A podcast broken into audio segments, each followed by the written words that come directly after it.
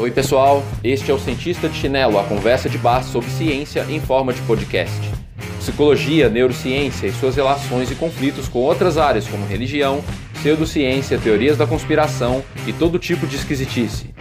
Eu sou o Léo Martins, psicólogo, doutor em psicologia e professor universitário. E eu sou Camila Chagas, psicóloga e mestranda em psicobiologia. Oi, Camila, tudo bom? Tudo. Vamos falar de umas coisas estranhas hoje? Vamos. Falar de, do estudo científico e mais talvez especificamente psicológico das coisas ditas paranormais? Eu acho isso é um assunto que as pessoas sempre perguntam, né? Se dá para estudar essas experiências paranormais num, de uma perspectiva científica, né? Dá? Ah, dá. O problema é que a grande maioria das tentativas nesse sentido não são, né? Claramente não são científicas. É tudo que a gente vê na internet, quase tudo, né? Cai no domínio da pseudociência, né? A gente até falou no podcast anterior um pouco sobre pseudociência, que é uma coisa que parece ser ciência, mas não é. E quase tudo que a gente vê na internet sobre essas coisas é bem pseudociência, né? Mas dá para separar, para saber quando uma experiência paranormal está sendo estudada numa perspectiva científica ou não? Como que você sabe, né? Porque muitas pessoas acabam é, falando que estão estudando, estão pesquisando sobre. Como separar isso? É. Para o público leigo realmente saber quando realmente um pesquisador sério está falando sobre o assunto. Nossa, aí tem várias coisas, né? A gente poderia ir aprofundar especificamente por esse lado. Embora eu acho que isso ia pedir um episódio talvez só sobre isso, fazer um, um episódio só sobre o método científico. Mas, via de regra, a gente tem que considerar que a ciência ela tem uma série de etapas, tem uma série de princípios, e quando fura um desses princípios, normalmente já cai na pseudociência. Então, é, tem que estar usando um conhecimento científico, conversando pelo menos com o conhecimento científico tradicional, é, as fontes que estão sendo citadas, né? Você tem que olhar a qualidade dessas fontes. Nossa, eu acho difícil responder essa pergunta é, sem né? fazer um, um, episódio só sobre isso. Verdade. Sabe? Mas eu posso dar. A gente já pode conversar sobre algumas indicações de estudos propriamente científicos, né? Porque aí as pessoas já têm pelo menos uma noção de por onde começar. Sim, então você pode contar das suas experiências científicas com isso, né?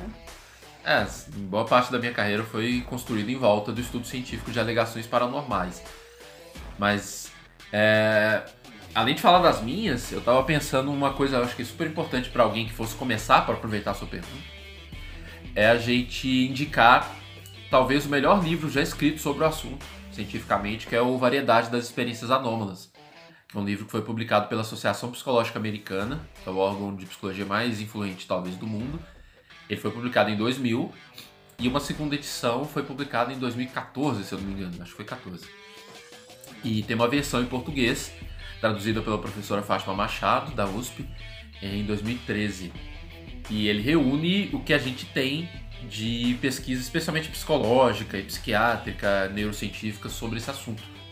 E é fantástico. Eu acho que para começar, qualquer pessoa eu recomendaria esse, porque dali você vai ramificando para outras coisas. Não e até... precisa ter um conhecimento científico para ler esse livro ou ah, precisa um pouco. Ah. Ele é um pouco mais especializado.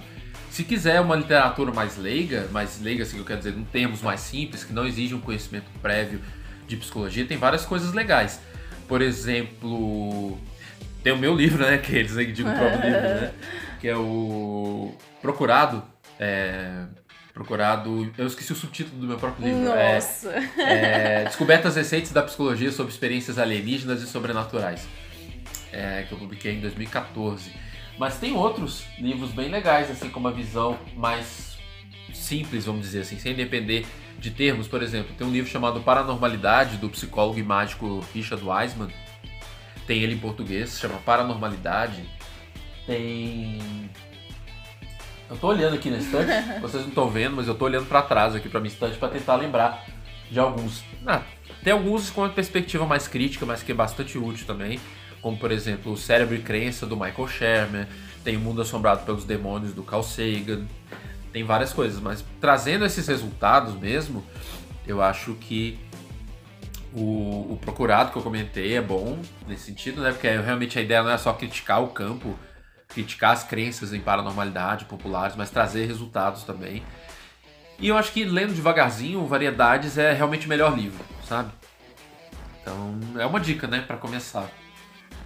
Legal. Mas até você perguntou uma outra coisa também. Por que estudar esse tipo de coisa? E o próprio Variedades das Experiências Anômalas, logo no primeiro capítulo, ele traz três grandes justificativas que eu acho que separam bem o joio do trigo, né, em relação a por que estudar isso e se cai em ciência ou não, se se é um, se queima o filme da psicologia, sabe? Se é perda é. de tempo. Ele fala de três grandes relevâncias.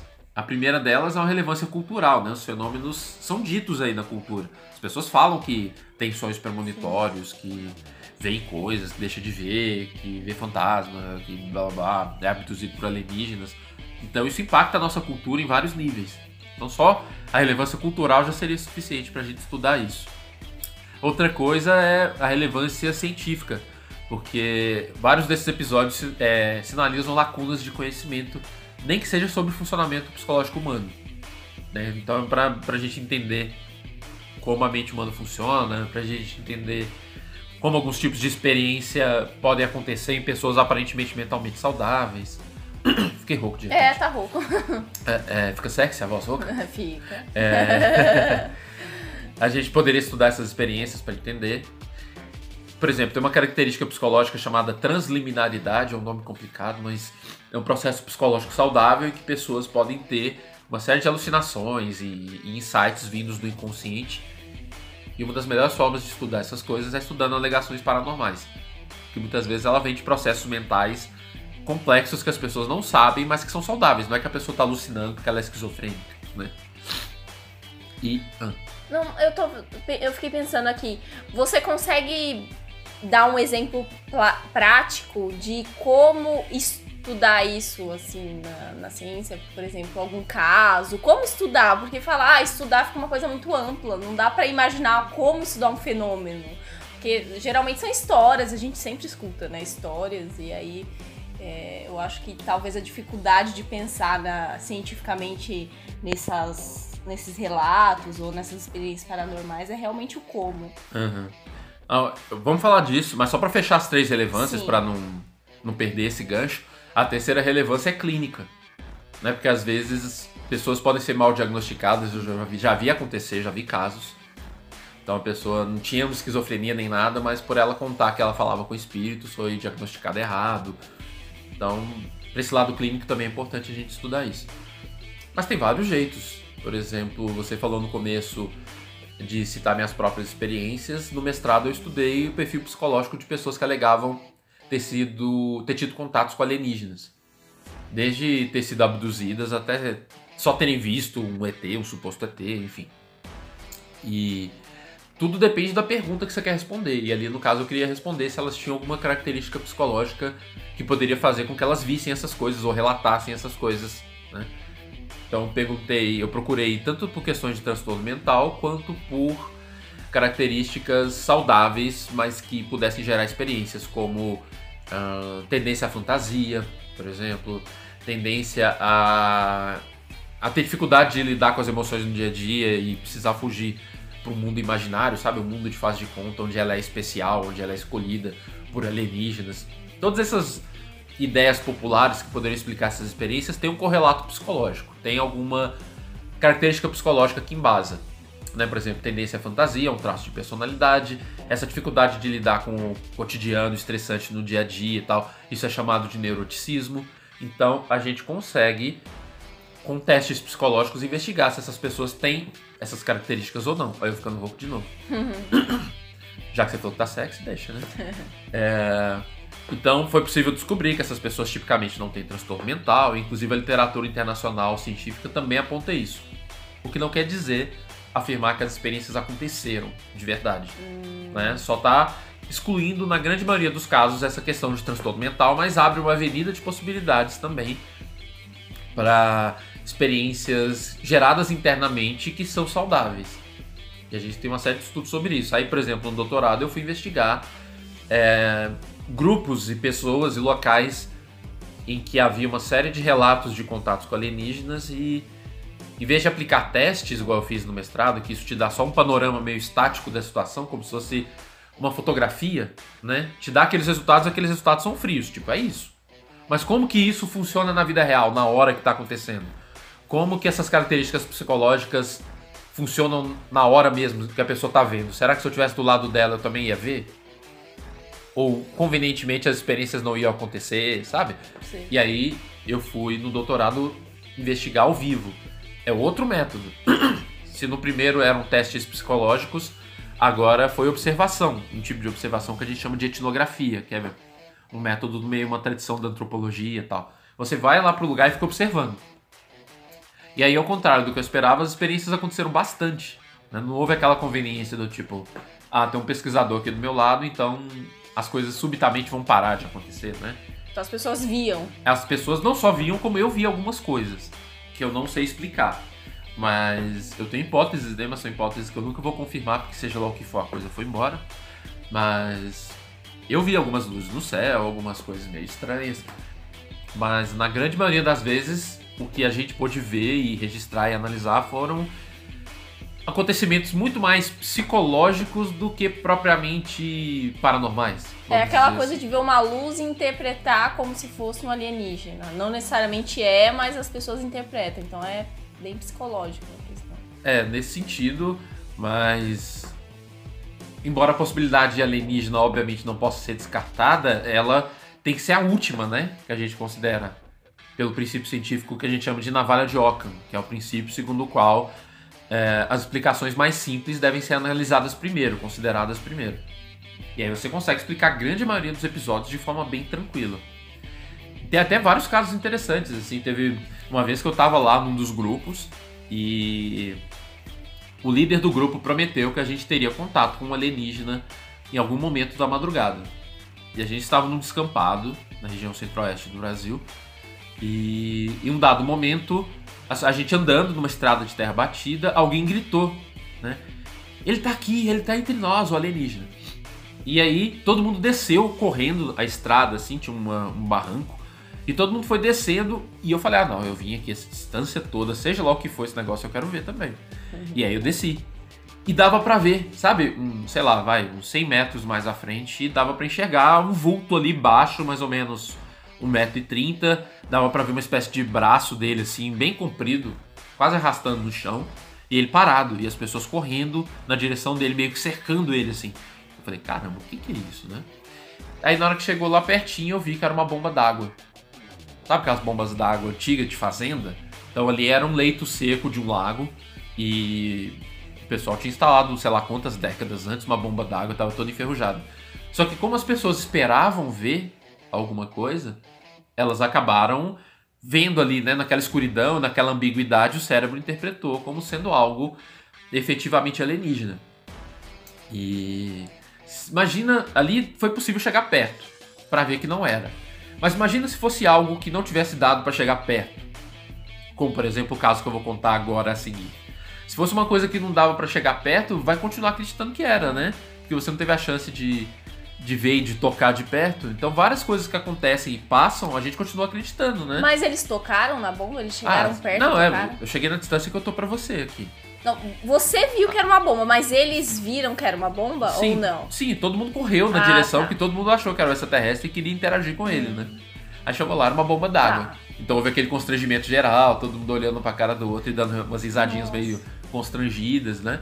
Mas- Então, se ninguém tivesse acesso perto, ia continuar com a ideia de que foi um extraterrestre. É, ia virar parte das histórias daquele Das grupo, né? Ah, teve aquela noite que a gente viu. E não ah, foi só uma pessoa que viu, né? Foram É, várias. foram Então, várias. isso também reforça mais o discurso. Sim, é um fenômeno coletivo mesmo. Isso não quer dizer que explica todos os casos. Eu estou falando aqui por enquanto da maioria, da grande maioria, né? Que pode ser encaixado como farsa ou erro de interpretação. Por exemplo, teve uma outra ocasião em que eu tava com um grupo e aí é, a liderança lá do grupo falou que a qualquer momento a gente veria uma nave, também de madrugada. E aí, num dado momento, uns 20 minutos depois que isso foi dito, uma bola de luz bem grande, eu compararia assim umas duas, três vezes o, o diâmetro da lua cheia, passou por cima da nossa cabeça bem devagar. Aí eu tentei ouvir, né, algum barulho, imaginei que pudesse ser um drone, por exemplo, alguma coisa, e não ouvi. E aquela coisa veio, e quando ela chegou mais ou menos em cima de onde a gente estava, ela emitiu um brilho mais forte, e a gente até tomou aquele susto, né, não só eu, mas os outros. E o objeto continuou seguindo, ele seguiu mais pra frente, deu outro brilho desse e sumiu no horizonte. Isso era mais ou menos umas 5 e meia da manhã. E aí as pessoas começaram a se emocionar, a chorar, e até o, a liderança lá do grupo falou que aquela era a mesma nave que havia indicado o caminho para os três reis magos, quando do nascimento de Jesus. Ou seja, aí já misturou extraterrestre com religião, né? Que a estrela de Belém é. seria uma nave e tal. Aí as pessoas choraram, aquela coisa toda. E eu fiquei tentando imaginar o que, que poderia ser aquilo, né? E tal. Até hoje eu nunca vou ter 100% de certeza, porque seja lá o que for, já foi embora. Mas há várias possibilidades ali que escaparam do crivo daquele grupo, né? Porque eles já estavam sob a altíssima expectativa de encontrar alguma coisa, de ter uma experiência naquele dia. Então, para mim, por exemplo, existe a possibilidade de ser um satélite. Por que, que eu acho que podia ser um satélite? Porque ele tinha movimento retilíneo uniforme, ou seja, voando em linha reta e com a mesma velocidade o tempo todo. Ele estava no horário que a gente consegue enxergar satélite artificial, que é mais ou menos ali uma hora e meia antes do sol nascer, ou uma hora e meia depois que o sol se põe. Né? Porque o sol está abaixo do horizonte, mas os raios dele tangenciam a atmosfera, assim, você consegue ver o reflexo de coisas que estão muito alto, ainda que o sol não consiga mais brilhar o chão, né? Iluminar o chão. É, então era um horário bom para ver satélite, o comportamento era de satélite. Só o tamanho que, que era estranho, né? Mas eu penso naqueles satélites, por exemplo, que tem painéis solares, né? Que eles têm aquele. parece um espelho, né? E que ele, durante o movimento dele girando ali, poderia estar tá, é, fazendo aqueles brilhos, sabe? Refletindo a luz do sol de um certo ângulo e ter ficado grande daquele jeito. Além disso, lá nesse grupo a gente não podia comer, a gente não podia dormir direito. Eu dormi uma hora por noite durante umas duas semanas, então você fica meio bugado mesmo. E eu acho que talvez é, parte da, da da experiência inflada pode ter sido por causa disso. É só uma hipótese. Só que é uma hipótese mais simples do que extraterrestres, literalmente. É, e para você ter essas hipóteses, você tem que ter conhecimento de outras áreas também.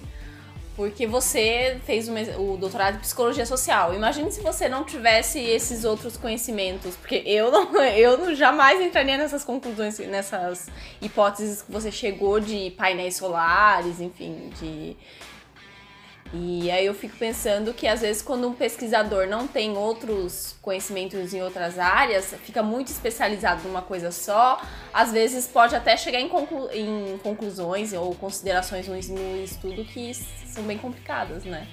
A gente vê isso em várias áreas acontecendo. Tem é. até o, o famoso, a famosa síndrome do Nobel, né, em que alguns, alguns ganhadores do prêmio Nobel começam a falar de umas coisas nada a ver, de pseudociência, começa a vender umas terapias malucas, sabe? Então parece que investido da, da segurança e do prestígio que dá um prêmio Nobel, alguns se acham capazes de enveredar por outras coisas que eles não têm conhecimento, aí começa a falar besteira. Tem vários casos bastante conhecidos, né? E é para evitar esse tipo de coisa, por exemplo, que a gente estuda mágica, né? Ilusionismo. Mágica no sentido de ilusionismo. Porque várias coisas ditas paranormais aí podem tranquilamente ser explicadas por ilusionismo. E eu já tive a oportunidade de ver vários supostos paranormais fazendo truques de mágica. Truques bem banais, inclusive, inclusive bem mal feitos às vezes. Então é preciso da gente sair da nossa casinha nesse sentido e.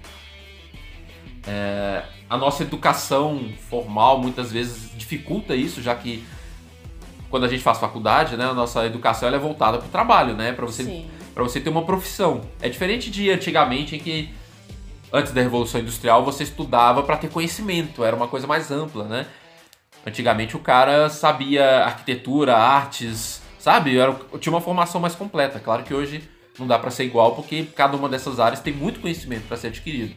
Mas se a gente puder tentar sair um pouco da casinha, mesmo que você não vai saber tudo, né? Claro. Mas já te ajuda a quebrar um pouco Sim. isso.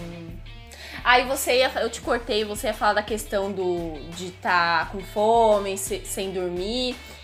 E fala mais um pouquinho disso, porque isso me lembra um pouco. Claro que não é parecido, né? Não é igual, mas me lembra um pouco a questão das religiões mesmo. Porque geralmente quando a pessoa não é, procura uma religião, não, não, é que nasceu e continuou nessa religião, tô falando das pessoas que acabam se convertendo depois de adulto. É, muitas vezes é por causa de um sofrimento, alguma, alguma lacuna na vida, enfim. Então o fato de deixarem vocês é, com fome, com sono, para poder ter alguma experiência, é vocês, né, tendo alguma deficiência em alguma área, né, também, né? A gente sabe que a gente sabe que é, falta de sono e de nutrientes aumenta a sugestionabilidade. Tem vários estudos mostrando isso. E nem que seja na tentativa e erro, que eu duvido que eles estudaram a literatura científica sobre isso, nem que seja na base da tentativa e erro, eles acabam descobrindo isso, né? E, e isso é feito lá no grupo e justificado, né, de alguma forma, como ah, isso vai purificar o seu espírito e tal. Então acaba todo mundo entrando na onda. E eu, nossa, eu cheguei quebrado de lá, absolutamente quebrado. Eu dormi quase, acho que eu dormi umas 18 horas no dia que eu cheguei em casa. Nossa direto, assim. Eu acordei sem saber onde é que eu tava, que dia era, e eu fui ver, eu tinha dormido mais de 18 horas de, de exaustão, né? Eu fiquei quase duas semanas sem dormir, praticamente, uma hora por noite. Mas é importante a gente considerar aqui que a gente está falando dessa maioria, não quer dizer que todos os episódios são assim, né? Sim. Tanto é que a evidência experimental que existe sobre, sobre fenômenos paranormais, ela tende a ser positiva, inclusive. Tem vários estudos experimentais sobre telepatia, pré-cognição, feitos em laboratório por cientistas competentes de grandes universidades ao longo do século XX inteiro. E a tendência, quando você faz as revisões de literatura, aquilo que a gente chama de meta-análise, né, e tal, revisão sistemática, essas coisas, o resultado tende a ser positivo. Não que isso seja conclusivo, existe toda uma polêmica na comunidade científica sobre o real significado desses dados, mas o ponto é que são as mesmas formas de se fazer pesquisa, as mesmas tecnologias, as mesmas análises estatísticas que são feitas para a ciência em geral. Para tudo que a gente faz em psicologia, em medicina e tal, é a mesma coisa. Então, se a gente questiona esses resultados pela estranheza deles, a gente é obrigado a questionar os outros também, porque o método é precisamente o mesmo. Mas positivo em que sentido? Ah, é, não que o resultado apareça a olhos vistos, mas quando você, por exemplo, é, pega as pesquisas sobre telepatia, e você faz os cálculos lá em cima dos acertos que as pessoas têm de tentar adivinhar o pensamento de um outro voluntário que está numa outra sala, o, a proporção de acertos, vamos dizer assim, o significado estatístico desses acertos, ele é proporcional àquele que a gente considera válido em outras áreas da ciência para testar, por exemplo, validade de, de medicamentos, eficiência de medicamentos ou qualquer outro fenômeno psicológico que a gente está estudando, sabe? Então eles botam as pessoas, por exemplo, numa sala com olhos vendados e tal, coloca uma outra pessoa numa outra sala, às vezes em outro prédio. Por exemplo, na Universidade de Padova, quando eu participei de uma pesquisa dessa lá na Itália, era no outro prédio. Para evitar a comunicação, por batida na parede, por qualquer coisa. E aí o computador sorteia de um lado um, uma foto, uma imagem, e a pessoa que está na outra sala tem que tentar captar telepaticamente qual é a imagem que o computador. Nossa, que não é essa, gente? é o Corona, sei lá é, tem que tentar acertar a imagem que o outro recebeu lá do computador. E aí tem todo um cálculo estatístico que é feito para analisar os resultados, que é o mesmo que se usa em outras áreas. E percebe-se tipicamente que a margem de acertos, embora não seja espetacular, não é que a pessoa acerta 100% das vezes, ou nem 50% das vezes. Mas comparando com a chance da pessoa acertar por acaso, os acertos estão muito superiores a ponto de, pelo jeito tradicional que a ciência calcula essas coisas, e aqui seria um desvio do tema se a gente explicasse como é que funciona, porque é, entre aspas, complicado explicar, mas o fato é que os acertos, eles tipicamente se apresentam muito acima do esperado pelo acaso. Sabe? isso vale para não só para telepatia, para as coisas de pré-cognição, para as pesquisas sobre psicocinese, que é a capacidade suposta de alterar o ambiente com o poder da mente e tal. Tem uma série de pesquisas. E aí naquele livro que eu sugeri, Variedade das Experiências Anômalas, eles dão uma, uma resumida em vários desses resultados, traz os artigos para quem quiser dar uma analisada. Então, mesmo críticos céticos absolutos quanto à existência do paranormal, como entre outros tantos, por exemplo, o professor Christopher French, da Universidade de Londres, eles mesmos reconhecem que esses estudos são plenamente científicos o método é científico, os pesquisadores são cientistas renomados e tudo mais. Só que esses resultados deveriam ser interpretados de uma outra forma, e aí é que está a controvérsia. Porque se você interpreta de outra forma, você tem que estar aberto a fazer o mesmo exercício para outras áreas da ciência que também encontram resultados, os seus resultados convencionais através dos mesmos métodos, dos mesmos cálculos estatísticos, né? Então é, é complicado, sabe? E eu fico pensando assim, e essas pessoas que têm as experiências, que geralmente não têm experiência paranormal, nada, mas de repente em casa vê alguma coisa, episódios isolados. É, tá associado a algum tipo de momento de vida que você tá mais em sofrimento ou não? Tem alguma coisa na literatura que fala sobre isso? Tem, tem. Nossa, viu? Tem. É, É, tem. Você ia falar alguma coisa? Uma outra coisa? eu perdi minha linha de raciocínio com a sua É, voz.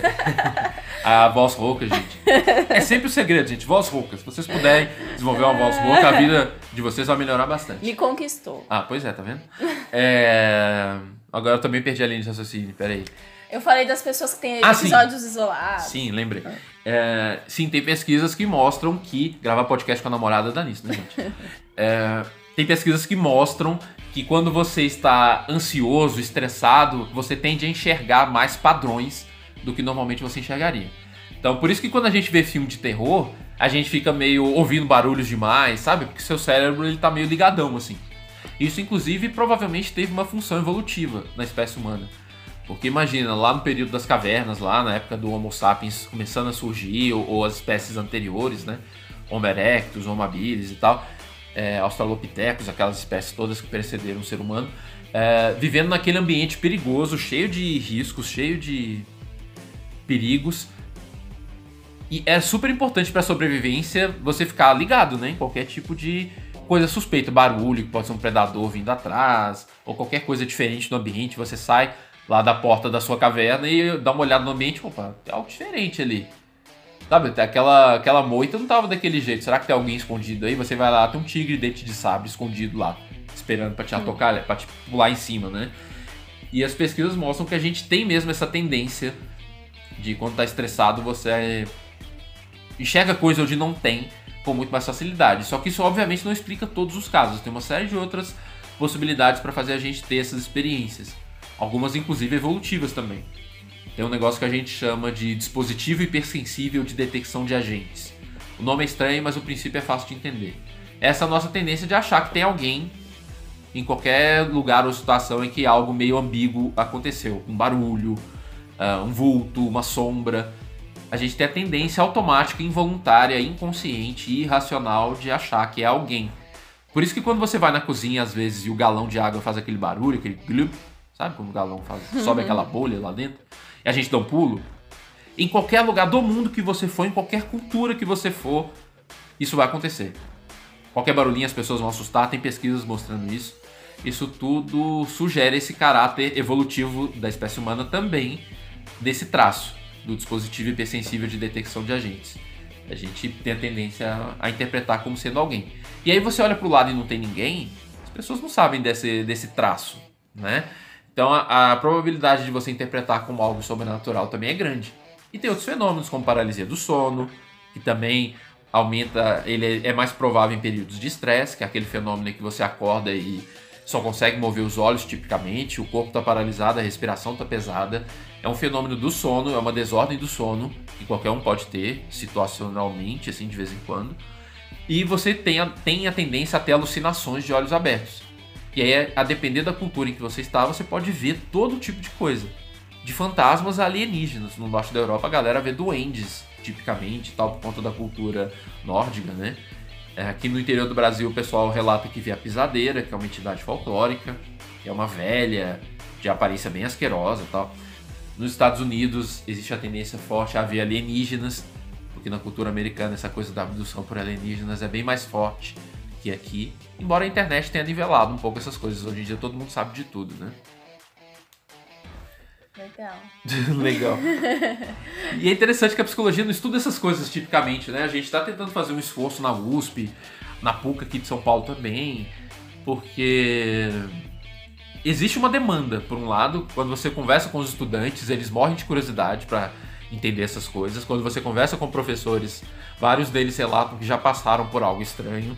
Na história da psicologia, vários precursores da psicologia, Freud, Jung, William James, é, Wundt, vários desses caras que a gente estuda lá que estão na base da psicologia no final do século XIX, início do XX, tinham interesse nesses assuntos. Bastante, né? Alguns até participaram da Sociedade de Pesquisas Psíquicas, que foi fundada em Londres em 1882, só com acadêmicos para estudar esse tipo de coisa.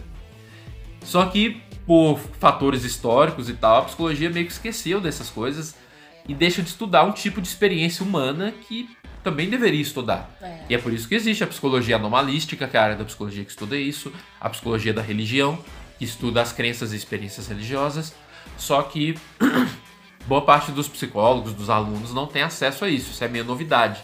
Um monte de gente não faz nem ideia que isso existe. E aí acho que parte também da nossa intenção aqui no podcast ou no canal lá no YouTube, Cientista de Chinelo, é trazer esses assuntos para as pessoas tentarem ficar sabendo que isso existe, né? Porque a gente estuda na psicologia vários tipos de experiência humana. Você estuda a psicologia do desenvolvimento, você estuda é, os processos de aprendizagem, você estuda como é que o ser humano trabalha e entende o trabalho, né? A psicologia do trabalho, por exemplo. E por que, que a gente não vai estudar as crenças e experiências subjetivas que vão para esse lado também? São experiências humanas. Sim, né? até o CRP tem aquele coleção de livros que foi lançado sobre psicologia da religião, né? Até para abrir um pouco mais esse campo na área da psicologia. É, então isso não é uma coisa marginal. Você está falando daquela coleção. É, que na verdade foram uns eventos que o, o, Conselho Regional de Psicologia de São Paulo fez, com várias palestras e tal. Eu fui um que, que tive o privilégio de, de poder falar nesse evento. E Cada apresentação virou um capítulo numa coleção de três livros do CRP. Eu tô com eles aqui atrás de mim. Deixa eu. É, não que vocês vão ver, mas é para eu me lembrar do título da coletânea.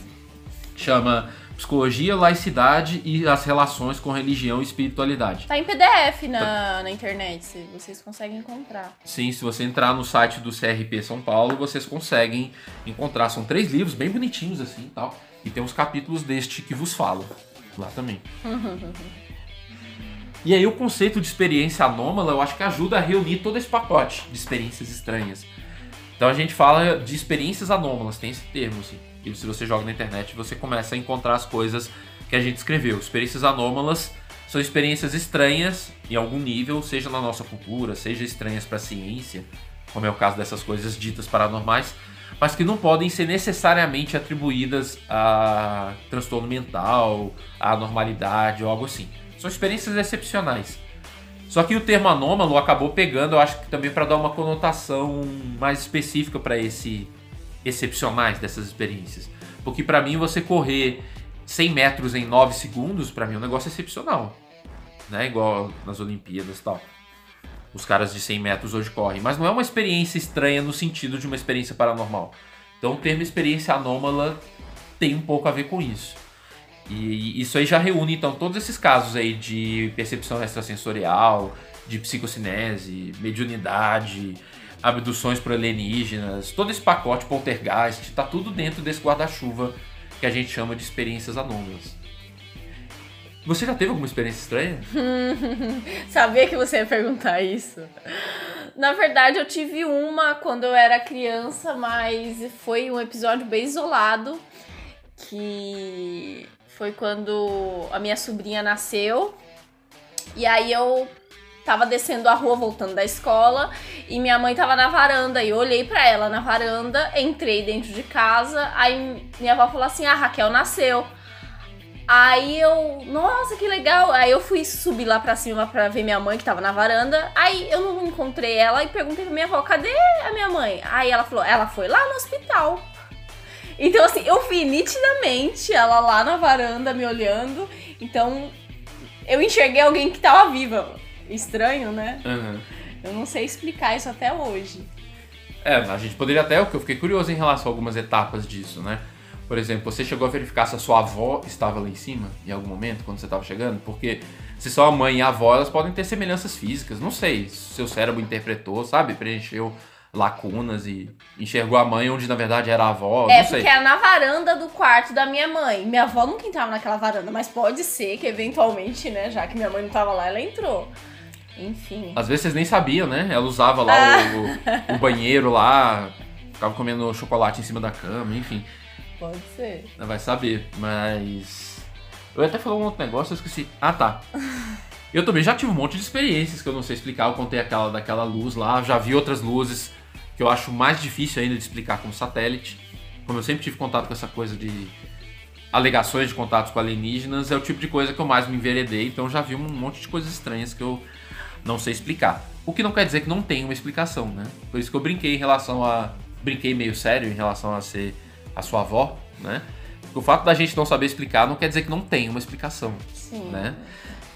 É, eu acho que uma outra coisa interessante também que a gente pode conversar é a relação disso com parapsicologia, porque os ouvintes podem estar pensando, ah, mas isso aí não é meio parapsicologia também? Qual que é a diferença entre a psicologia anomalística, que eu mencionei que é essa área da psicologia que tenta estudar essas coisas, e a parapsicologia? É, isso é importantíssimo. É, tem uma série de distinções. Para começar, que a psicologia anomalística ela é uma ciência tranquilamente, no mesmo patamar da psicologia. Da mesma forma que tem psicologia do desenvolvimento, psicologia do esporte, tem a psicologia anomalística, que é uma área especializada em estudar um tema específico, que são essas experiências estranhas. Já no caso da parapsicologia, ela não existe uma só, são várias, né? Porque tem uma série de vieses ideológicos dentro de cada uma. Por exemplo, no Brasil a gente viu isso acontecer com o embate entre parapsicólogos espíritas e parapsicólogos católicos entre os anos ali mais ou menos 60 e 90, 70 e 90, em que a vertente católica era principalmente representada pelo Padre Quevedo, lembra do Padre Quevedo, Sinoc Sister? Sim. E o pelo lado do espiritismo, pelo Hernando Guimarães Andrade. Então os dois ficavam numa guerra de palavras ao longo dessas décadas, cada um tentando afirmar os preceitos da própria religião, utilizando a parapsicologia como é, muleta para isso, né? Só que era uma parapsicologia para cada um, né? Então assim, cada um justificava de uma forma e colocava dar um verniz de cientificidade no negócio. E no exterior também acontece isso, de diferentes parapsicologias, enviesadas de várias formas. E aí acabou acontecendo que a palavra parapsicologia ficou meio com o filme queimado. E por essas e outras a gente evita usar. Além disso, a psicologia anomalística é mais abrangente, porque diferente da parapsicologia, que só tinha basicamente a intenção de demonstrar se os fenômenos existem ou não e ver as características desses fenômenos paranormais supostamente existentes, a, a psicologia anomalística vai muito além, né? Ela tenta entender os processos psicológicos que podem estar por trás. É, não tem essa. Como vamos dizer assim, essa prioridade de provar que o fenômeno existe ou não. É, o vamos ver... que as pessoas estão vendo ou sentindo. É, passando por isso, né? E aí, se a gente esbarra na questão da eventual existência, também é investigado, mas percebe que o ponto de partida é outro? Vamos tentar entender o que está acontecendo. E aí a gente investiga as hipóteses mais simples primeiro, né? Alucinações, mentiras e qualquer coisa dessa natureza. Leva as pessoas para o laboratório para testar. A gente aplica testes psicológicos para ver se elas têm alguma característica que poderia facilitar ou não elas terem essas experiências, etc, etc, etc. Só que também a gente faz estudos em laboratório para ver a eventualidade de algo estranho existir. E é por isso que, por exemplo, um dos é, representantes dessa área, um dos pesquisadores mais importantes dessa área, que é o Edsel Cardenha, que é um pesquisador, professor da Universidade de Lund, na Suécia. Foi ele que publicou, talvez a última, não sei se surgiu outra depois da dele, mas a última análise contemplando essas pesquisas todas, sabe? Essa ampla revisão para comparar essas evidências, que foi um artigo que ele publicou em 2018 no periódico científico. E mostrando que a tendência estatística dos resultados é a favor dessas, desses fenômenos, a eventualidade de existirem, né? Telepatia, essas coisas. Não que o resultado seja grande, o resultado é pequeno. É como se. Tá vendo que eu não tô falando que é? Mas é como se os fenômenos existissem, mas eles tivessem um tamanho muito pequeno, uma magnitude muito pequena. Então não é algo assim que dá. que parece ter até uma utilidade prática, sabe? Parece algo mais tímido, vamos dizer assim. Mas estatisticamente os resultados estão lá. A explicação para eles estarem lá é aquela, é aquela polêmica que eu comentei, mas os resultados estão lá. Eita! Bastante coisa. É, então, dá mais um exemplo desse do, dos estudos psicológicos que tem nessa área de paranormalidade, que é sempre interessante pra gente ver como funciona na prática, né? Eu tava me lembrando de um agora específico que foi um caso lá de Belo Horizonte de uma mulher que ela conta que estava dormindo com o namorado em casa e aí ela sentiu o corpo flutuando, o cabelo sendo puxado para trás e ela começou a levitar e ela tentou chamar o namorado e nada do namorado responder. E tinha seres em volta dela e esses seres a levaram para dentro do que seria uma nave, né? um ambiente todo iluminado. Ela disse que ela não conseguia ver a fonte da luz, então era uma luz branca distribuída, homogênea. Isso, inclusive, é bastante comum nos relatos de abdução, de sequestro por alienígenas. E lá dentro ela ficou numa espécie de caixão de vidro. ela relatou. Ela usou exatamente esses termos. Parecia um caixão de vidro. E tinha um tubo ligado na barriga dela que inflava, aparentemente inflava ar. E a barriga dela inchou como se fosse uma barriga de grávida. E ela conta que instantes depois retiraram lá de dentro um feto. E ela viu o feto e tal. E aí ela foi devolvida. E ela conta que é, hoje a vida dela é complicada porque ela entende que alienígenas estão com, com o filho dela em algum lugar. Não. E isso é muito comum nos relatos de abdução por alienígenas, de sequestro por alienígenas. Só que tem alguns padrões ali, alguns detalhes que chamaram a minha atenção nesse caso. Por exemplo, a coisa do caixão de vidro e do, da barriga sendo inflada. Esse detalhe não é comum. Embora ele tenha aparecido em outro lugar. E isso é bom, aquilo que você falou da gente ficar ligado em outras áreas e tal, porque eu consegui fazer essa conexão na hora que eu estava entrevistando essa pessoa. Eu me lembrei que tem um episódio de Arquivo X em que a personagem principal, né, a Dana Scully, ela é abduzida e ela é colocada numa espécie de caixão de vidro com um tubo na barriga e aconteceu a mesma coisa, a barriga incha e tal, e, e ela teve os óvulos extraídos e tal, aquela coisa toda. E aí eu perguntei pra, pra suposta abduzida o que, que ela assistia de série na vida. Eu já tava assim, conversando meio, sabe, despretensiosamente. Hum. E ela falou que quando ela era criança, ela assistia algumas coisas, entre elas Arquivo X. Eu falei, ah, tá. Sabe? Então, assim, é, dá pra provar que ela tirou aquela experiência de Arquivo X? Não, né? Porque você não consegue analisar dentro da cabeça da pessoa os processos psicológicos acontecendo. A gente consegue verificar indiretamente. Nossa, teve uma Mas- novela na Globo também que, que apareceu uma personagem que chamava Sereia. Ela foi. Ela ficou dentro de um caixão de vidro. E Possivelmente. a Globo é uma. um- enfim, é uma televisão super vista, né? TV. Ah, nem sa- dessa eu não sabia. Agora eu lembrei disso agora. Você falou de caixão de vidro, eu lembrei na hora dessa. Mas foi que novela. ano? Então, teria que ver. Porque. Foi com aquela Isis Valverde, a atriz. Ah, então deve ter sido mais recente, né? Bem mais recente. É, ela ainda é jovem. Ela é. Ah, tá. que a Isis Valverde ainda é jovem, Sim. né? Então deve ser mais recente. É, e pelas contas que eu fiz, dava tempo dela ter visto esse episódio. É inclusive um dos episódios mais famosos de Arquivo X, que é, que é onde dá uma virada na personagem e tal, que ela é abduzida pelos ETs lá. Então, lembra que eu falei de buscar as explicações mais simples primeiro? Não dá nem pra provar que ela foi abduzida por alienígenas, nem que ela tirou aquilo de Arquivo X. Provar no mesmo jeito que a gente prova uma coisa que você consegue observar diretamente, né? Mas qual a explicação mais simples? Ela foi abduzida por seres do espaço e a barriga dela foi inflada e aquela, aquela coisa toda. Ou que ela tenha inconscientemente, involuntariamente, ou até voluntariamente, mas a parte da, da involuntariedade é possível, né, também. Ter registrado aquela informação inconscientemente e aquilo vazou na forma de uma falsa memória, que a gente chama. Né? As falsas memórias são memórias de coisas que não aconteceram. Eu mesmo tenho uma falsa memória, uma coisa que me contaram na infância e eu me lembro dela como se eu tivesse visto, mas ficou provado depois que eu não tinha chance de ter visto porque eu não tinha nascido. Quando a cena Ah, aconteceu. interessante. né? Mas esse fenômeno chama criptominésia. Criptominésia é quando você tem um pedaço de uma informação da memória, mas você esquece uma outra parte importante. Por exemplo, esquecer que viu isso numa, no episódio de Arquivo X e isso vinha à tona como uma lembrança sua. Esse fenômeno existe, ele já é amplamente estudado. Então, criptominésias podem gerar falsas memórias, porque ela interpreta aquilo como uma memória dela, né? E, e tem uma boa probabilidade daquilo ser uma falsa memória inspirada em Arquivo X. Ela falou que ela adorava. Eu até perguntei, você lembra dos episódios? Ela não lembro muito, porque eu via quando eu era mais criança, mas me marcou muito, eu ficava muito impressionada e tal. E aí na vida adulta ela vê uma cena que é não só igualzinha, como ela não é comum nos relatos de abdução. As pessoas normalmente não falam dessa coisa do cachorro de vidro, muito menos da barriga sendo inflada. Tanto que quando eu assisti isso em Arquivo X, eu falei, nossa, cena forçada, né? E, e ela vai me reproduz isso. Fora que o resto da experiência é muito, muito, muito condizente com o fenômeno da paralisia do sono, que eu havia comentado agora há pouco. Ela acordou e não conseguia se mover, não conseguia chamar o namorado, e, e ela levitou e tal. Então percebe? A gente consegue, juntando esses elementos também, chegar a possibilidades razoáveis. Em alguns casos você consegue demonstrar, mas aí já é mais difícil, né? Porque o, quando a coisa já passou não dá pra demonstrar mais.